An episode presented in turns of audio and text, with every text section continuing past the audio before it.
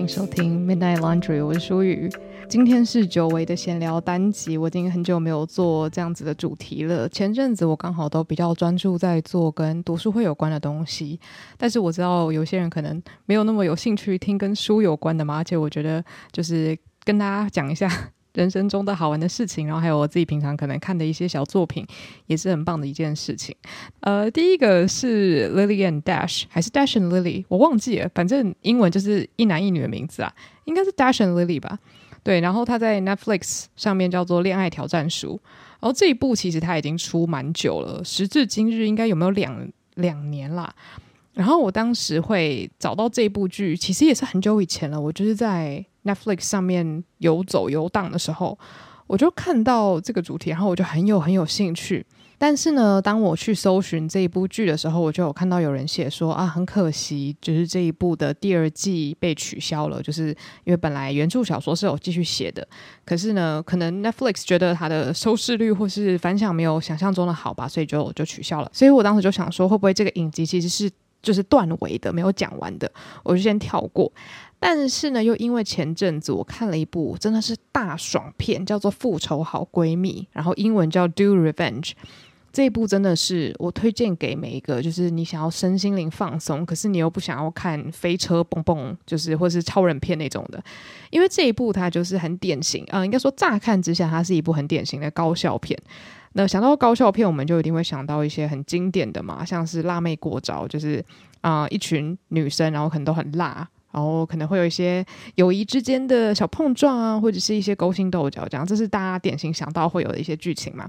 那我觉得。复仇好闺蜜这一部 Netflix 出品的电影呢，它也是很想要去致敬很多所谓校园片的经典，像是我刚刚说的《辣妹过招》，或者是呃，其实还有很多部啦。那我自己有看过的就是这一部，还有《独领风骚》，尤其是在时尚的部分，感觉出来剧组非常认真，然后他们就打造出了一个那种贵族学校里面的制服，超级超级可爱。那这一部呢，刚好他的男主角他的表演让人非常印象深刻。那我先不说他的剧情，就是因为我觉得要交给大家自己去体会。他的剧情就是非常的峰回路转，而且让人嗯说心满意足嘛，好像也可以这么说。就是他真的是满足我作为一个观者想要被刺激到的那种欲望。就是因为我原本只是想说我要看到。高校女生互相斗争，或者是可能经过斗争，然后对自己的友谊有更深一层的了解，这样子。但是我觉得这部电影他想要讲的讯息还有更多，所以我是很喜欢的。然后因为这个男主角呢，我只能说我看完之后我就非常想揍扁他，就是我对他的恨意就是要冲出天际这样子。然后就我一搜，我就发现，嗯，这个男生他居然就是《恋爱挑战书》的男主角，所以就因为这样，我就想说，哇，就是明明是同一张脸，而且几乎连造型都没有什么改变，可是角色居然可以差这么多。因为在《恋爱挑战书》，他是演男主角，然后是一个蛮忧郁又很文青又很可爱的一个角色，就跟他在《复仇好闺蜜》里面那种很欠扁的形象是很不一样的。所以，就因为我觉得他真的蛮会演戏的，我就很有兴趣。我就想说，好，那我就来看看《恋爱挑战书》好了。殊不知一看，我整个无法收拾。然后在看之前，其实已经有一些朋友跟我说，就是啊，有些是蛮喜欢的，然后有些是跟我说，他看到一半就直接弃追，就说超幼稚的，完全不知道在干嘛，鬼打墙。然后我就想说，可是因为我本身天性就是很幼稚，我还蛮可以接受一些幼稚的剧情，所以我就想说，好吧，我就来看。哇，就我我我整个大沉船，因为我跟你们讲，就是他那个故事真的非常的。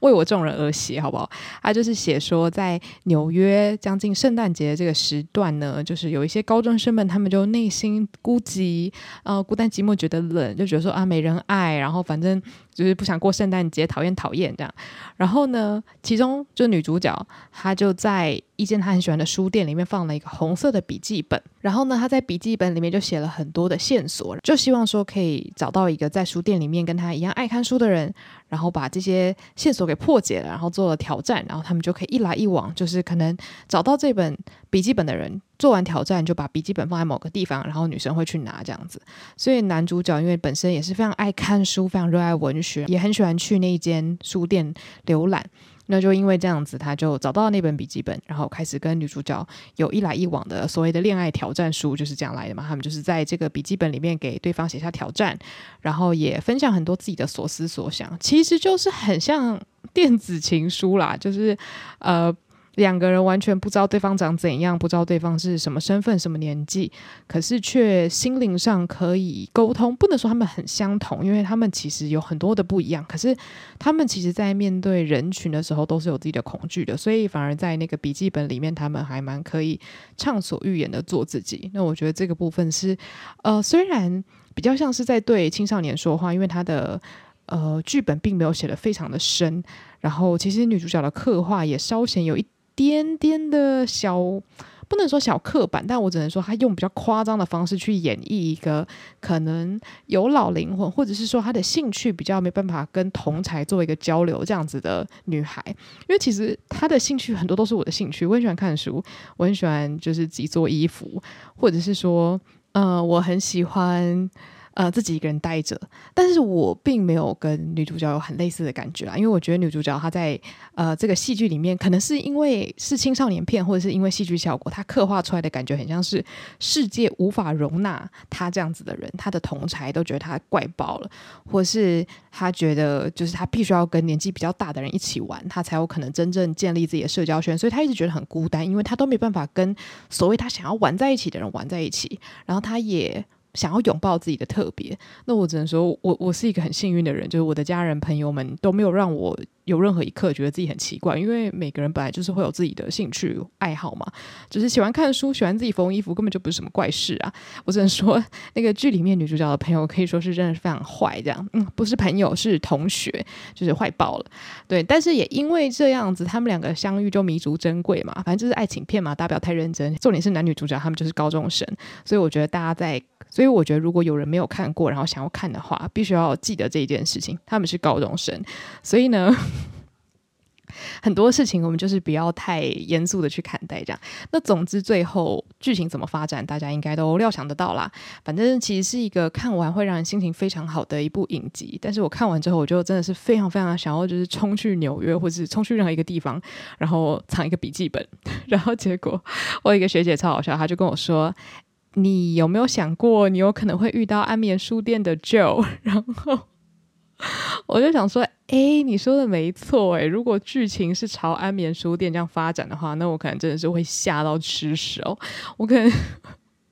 我可能小命会不保，对，所以就是如果大家看完《恋爱挑战书》，就是恨不得可以赶快跟陌生人谈恋爱的话，可能还是要稍微注意一下。然后我还一直忍不住想到说，如果今天捡到笔记本的是一位五十六岁的大叔怎么办？这样会不会犯法？因为女主角只是一位。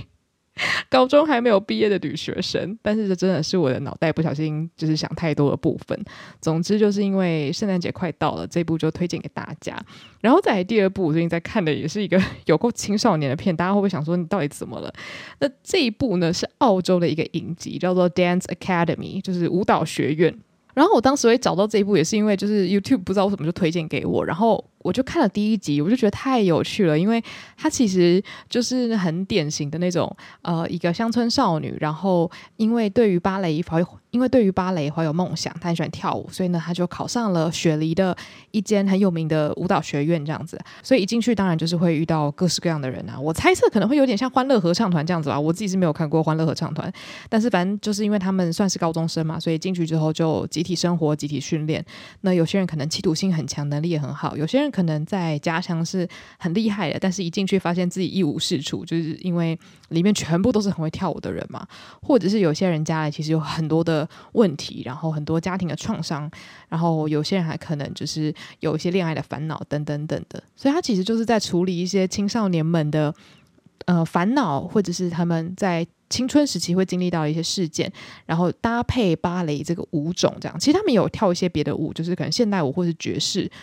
但是主要还是专注在芭蕾这一块。然后我自己本身，当然我不是舞蹈专家，所以我也无法判定说他的舞蹈专业呈现的好不好。但是我自己还蛮喜欢，就是我觉得这些演员他们都还蛮真实的，在演出那种青少年之间那种很尴尬，但是又很青春青涩的感觉嘛。所以其实还还还蛮下饭的。而且他们那个制作单位真的很有趣，他们把所有的单集都放到他们的官方 YouTube 上面，所以就是很多从从小看这部影集长大的人就可以去 YouTube 上面重温，然后他们甚至会帮所有的影集做一些那种经典回顾，例如说哪个角色跟哪个角色的爱情线，哪个角色跟哪个角色的爱恨情仇、友情什么什么之类的。所以就如果大家有真的有想要看的话，就在 YouTube 上面就可以很轻松找到。然后因为我前阵子不是刚去澳洲玩嘛，哇，真的在那个影集里面就看到很多我自己曾经去过的地方，就很有趣啦。因为他们主要都是在雪梨拍摄，所以你就会看到很多就是观光景点那种很漂亮的 shot。对，所以这个也是推荐给大家。那第三个要推荐的，不能讲推荐，因为我才看了大概四五集吧，就是前阵子超爆红的《苍兰诀》这一部，我一直收在我的口袋清单，因为它的评价真的还蛮好的。然后我很喜欢的一个影评频道叫哇哇哇妹，就有做影片特别推荐。然后基本上只要哇妹推荐什么，我不一定每一部都会去看，可是我一定都会记在心上。我真的非常喜欢哇妹，因为。呃，哇哇哇妹他们这个频道很常吐槽，但是他们吐槽的点常常都是以呃女性视角切入。就例如说，他们说一个剧很油，他们通常切入的点就是他可能不尊重女性，或是把女性演成了一个样板。或者是说，他们在推荐剧的时候，他们也会专注于他们为女性社群贡献了什么，或者是他们在剧本上做了什么样的调整，让他们可能本来是一部小甜剧，可是又可以在其中讲述一些现代女性会遇到的困境。所以，所以大家如果对于这些主题是有兴趣的话，就非常推荐可以去追踪哇哇哇妹这个 YouTube 频道，这样子他们的那个吐槽跟推荐都很有趣，就是真的会看到一发不可收拾。我跟我朋友都很喜欢。然后，总之，他们那时候就有推荐。然后，其实他们那时候推荐的时候，我记得他们是很惊讶的，因为这部剧的男主角是王鹤棣，应该是这样念吧？对，反正他就很红嘛。他之前有演过中国版的《流星花园》，然后有演过一部真的是被大家吐槽到一个爆炸的，叫《玉龙》。那部我没有自己去看过，因为那部真的是被呛到一个爆炸。反正基本上大家呛的点就是说他的。面部表情几乎完全没有变，很像是 P 图 P 上去，就是不用本人去演，这样直接就放一个蜡像。那我相信可能就是在制作的时候是有一些问题的啦。就我不相信会有一个演员是觉得说，哦，我就是要面无表情，我就是要摆烂，让大家来骂我这样。因为我自己第一次认真看王鹤棣演出的电视剧就是《苍兰诀》，然后我自己觉得《苍兰诀》里面的他就是。演的蛮好的，就是能屈能伸啊，要高冷有高冷，要邪恶有邪恶，然后要灵魂互换的时候也演得很好，就我觉得算是看得很顺的一个演技这样子。然后我自己也很喜欢虞书欣，所以我当时看到推荐的时候，就觉得哦，那这个应该可以看，因为我觉得虽然当时玉龙被骂那么惨，但是我觉得王鹤棣整个。长相还蛮适合《苍兰诀》里面设定的一个角色，因为《苍兰诀》里面的他算是一个所谓传统上的大反派，就是整个仙界的人都觉得哦，你就是恶魔，十恶不赦，连写在书里面都是写说他青面獠牙、丑不拉几的大坏蛋这样子。然后女主角就是一个很可爱的，就是从。花草变成的一个仙子，然后我觉得就超适合虞书欣这样子，就是嗲嗲甜甜的女生。像我之前看她演《月光变奏曲》，我就很喜欢她，就是我觉得她是嗲的浑然天成，就是她不是觉得自己很可爱，她。就是可爱本身，所以我就很可以接受他演这样子，就是很可爱、软萌软萌的角色。目前看到现在，我几乎每一集都笑得很开心，就是他节奏掌握得蛮好的，有严肃的剧情，但是呃男女主角之间的相处也很活泼、很有趣，然后有很多的悬念这样，然后他的特效也做得很不错，所以之后如果完整的看完，搞不好会再做一集跟大家推荐一下，对。哇，那我闲聊就聊这么久。其实我今天的主题呢，大家看标题应该也知道，想说，哎，怎么讲了这么久都还没有切入正题？那今天的正题呢，就是不懂装懂是一种能力。但是呢，我并没有要呛任何人。听起来这句话好像一副是在骂人的样子，但其实不是。我是要跟大家分享一个超级好笑的故事。就是前阵子，如果大家有听我之前的单集的话，就知道我们现在在装修，就是我跟我弟弟的工作室这样。所以呢，在装修的过程就会需要去买家具嘛。那绝大多数公共空间的家具都已经选好了，因为是我们全家人会一起使用的空间，所以客厅啊、厨房啊、厕所那些的都决定好了。那要我自己全权决定的，就是我自己要工作的地方，那就是一个比较困难的部分。因为我自己有一个很无聊的坚持，就我觉得这个坚持可以套用在各种，例如说彩妆品或者是衣服穿搭之类的。就是我不喜欢东西都在同一个地方买。这个原因非常的简单，就是因为当你东西都在同一个地方买的时候，你很容易就会把自己或是把那个空间变成那个品牌的样本。就假如说我随便讲好了，今天我衣服如果全部都在 Uniqlo 买，今天我衣服全部都在 Chanel 买，这样讲会不会太夸张？但反正就是，如果今天衣服都是选同一个品牌，其实我很难穿出自己的风格，因为基本上我就是在这个品牌的框架之下去做变化。那像彩妆品也是一样，那我觉得居家摆设更是。虽然我自己也是很喜欢逛 IKEA，大家到底现在是念 IKEA 还是 IKEA？反正我们从小到大都念 IKEA，就 IKEA 吧。然后就总之，IKEA 其实很多东西都很漂亮，可是我自己心里一直都有一个就是想法，就是真的要。打造一个属于自己的空间的时候呢，可能你大的东西从 IKEA 买，我觉得完全就是没毛病，你知道吗？可是很多小小的东西，可能它会是你从小到大的收藏，或者是呃别人送给你的东西，或者是别人不要的二手的，你捡来的，或是你去古董市集买来的。不管怎么样，不是说你一定要去很贵的地方买，而是我觉得你从一些五花八门的地方去收集不同的家饰品，或者是呃可能你桌上的一些器具什么的，就是当你这样子去混搭的时候，它比较容易可以制造出你这你这个人独一无二的生活感。那我前面讲这一头拉库，就是要讲说，像我要选桌子、椅子，然后我的我的柜子或者是镜子之类的，我就会有一种我不要这些东西都在一个地方买完。我要这些东西在不同的地方找到最适合我的东西。好，那我刚刚这句话听起来可能就很霸气，就说啊，我东西都要在不同的地方买，然后都要超适合我。但事实上，在搜寻的过程中，你就会想说啊，要是可以在同一个地方解决的话，那也也是挺好的这样子。不过呢，当然就因为其实装修过程是慢慢来嘛，所以在这个过程中也发现说啊，可能在某一些地方可以找到我喜欢的桌子，或者是在二手网站可以找到我想要的椅子。然后反正后来呢，我就在淘宝上面找到了我很想要的镜子。因为大家也知道，其实镜子它不会难买，可是如果你要找那种比较特殊一点的镜子的话，其实是要找一段时间的。那就我很幸运，后来就真的有找到自己觉得还蛮适合的镜子。然后接下来这个故事就开始了。我其实呢一直以来都有逛淘宝的习惯，呃，那我所谓的逛，真的就是字面意思上的逛，就是我拥有淘宝这个 app 已经 有没有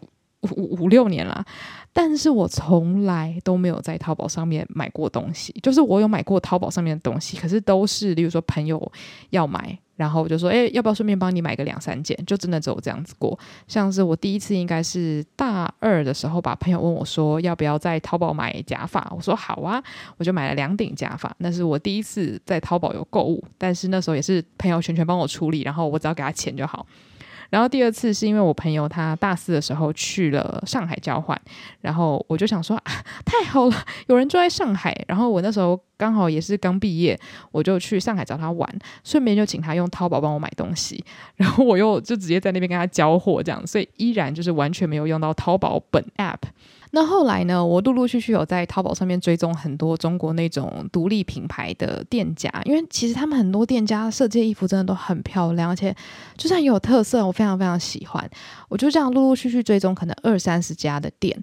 可是我就这样逛了四五年了，完全就是都没有要买的意思。原因是因为我就一直觉得哦，好像有一点麻烦，然后就因为这样子的想法，我就一拖再拖，一拖再拖，就一直拖拖拖拖到现在，就完全没有付诸任何实行。然后可能那个收藏夹都就存了三百多个东西，可是也从来没有下单过。但是最近在装修的时候就火烧屁股了嘛，啊，你就看到你真的很想要的东西了，你就开始去思考说好。那我到底要怎么样把这些东西买回家呢？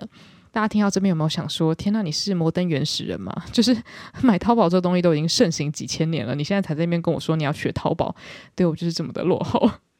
然后总之，我就是因为需要买家具嘛，所以呢，我就不能只是看哦上面要怎么寄到台湾什么巴拉巴拉的，我必须要去找集运。然后找集运这件事情又是一大工程，因为其实集运公司有非常多家，然后也有很多公司有找 YouTuber 业配嘛，所以。你在看这些就是介绍文的时候，或者介绍影片的时候，你都会觉得哦，每一家看起来都好好用哦，或者是身边的朋友也各自都有用不同的集运服务，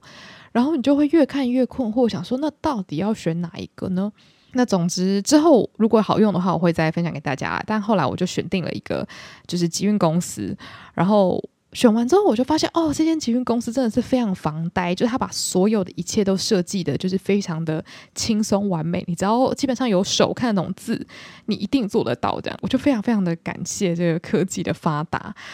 就是觉得说，好啦，我现在在接触其实也有好处，因为。呃，以前很多人试错嘛，或是他们的需求越越明确，所以现在的店家也都很知道说，哦，如果在集运的时候可能会发生什么样子的状况，那他们就会尽量在他们自己的 App 里面解决。所以现在我基本上就是在那个集运公司的 App 上面，就是点一点，哇，我就可以集运，然后运回台湾，我就觉得哇，真是 magic，很神奇。那为什么我今天的标题会写说不懂装懂呢？就是因为我在购物的时候，我就发现好多东西我都不懂哦，可是我又不敢问，就不是说我不敢问朋友，而是说有的时候你在买东西就是蛮及时的，你就也不知道问谁。然后我遇到的这个事情真的很好笑，就是以前我在逛淘宝的时候，我都。不会去想这件事情嘛，因为我都是纯逛。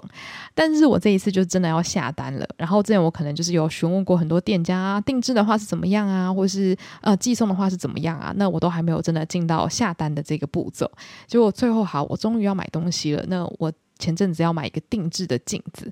然后结果我就询问说，好，如果我要定制这个镜子，然后我要怎样怎样，就是加保护、打木架的话呢，我需要怎么样去购买？他就跟我说，亲。您拍定制款，提交订单后，我们改好价格再付款。然后我就看着这句话想，我就想说，拍定制款是什么意思？拍是拍照的拍，嗯，那他的意思是叫我拍照呢，还是拍卖呢？然后我瞬间就觉得自己好笨，就想说，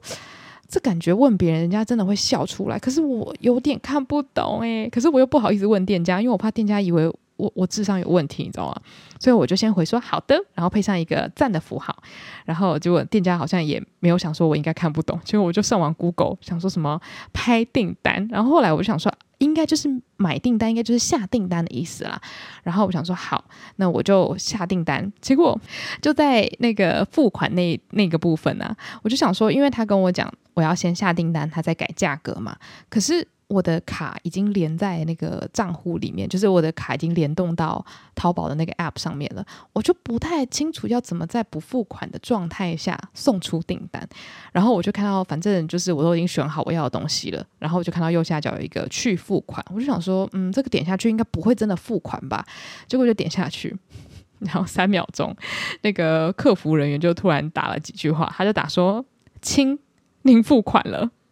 然后我就想说啊。怎么办？因为因为我我下订单的那个东西其实价格是比较便宜的，就是他因为我要定制嘛，所以他应该要把那个价格改成我们讲好那个比较贵一点点的定制的价格，我再真的下单。然后我就是吓到语无伦次，我想说怎么办？然后虽然我不是多付钱，我是少付钱，所以我可以再补钱给他。然后现在问题又来了，我要怎么补钱？我也不会。然后我就想说，天啊，这个购物平台，就你换了一个平台，你根本就是换了一种语言哎，我真的不知道怎么说话哎。然后我就很紧张，我就说不好意思，因为联动了卡，我确认订单直接刷卡了。然后我心里就想说，所以到底要怎么样不付钱，然后让他更改订单呢、然后我一直去 Google，我就在跟他聊天的时候一直 Google，一直 Google，我就整个就快疯掉，因为我完全找不到答案。然后我又不想要跟他说我不懂，所以我就一直在。处于一种不懂装懂的状态，所以大家懂这个标题是从何而来的吧？我是在嘲笑我自己。然后呢，我就跟他讲说：“好，那我再补差额给您。”他就说：“您看一下是要发红包，或者是再拍，我们改好差价，或是退款重新拍。”然后他说：“按您的意思。”我就说：“好的，那我再下一单补差价的，谢谢您。”他说：“好的，亲。”结果。我在那边不懂装懂，就我就继续 Google 老半天。我想说，我到底要怎么再下一单补差额的呢？我不会。要怎么发红包呢？我也不会，因为他他那个红包要有支付宝嘛，啊，我又没有支付宝，我就只有连我的信用卡。然后我就一个人在那边抓头，然后那时候已经是深夜了，我就快哭出来。我就想说，天呐，早知道我就跟他说我不会，为什么要现在那边装懂，然后 现在在这边就是受尽折磨。最后我就只好投降，我就跟他讲说，真的非常非常的抱歉，因为我就是联动信用卡，我没有办法下单了又不付钱，可不可以就是帮我开一个卖场之类的，就是救救我这样子。然后最后呢，他又跟我讲说，没关系，您拍下不要付款就可以了。然后我就说，可是我没有办法，我我要下单我就要付款。有没有人知道这个答案是什么啊？是不是一定要用支付宝才可以有这样子的功能？就是下了订单又不付钱，然后让他改价格？我真的找不到答案呢。就是有没有神人可以告诉我？然后反正最后我就是用好几句话来告诉他说我真的做不到，然后我还截图给他看，就是跟他讲说对不起。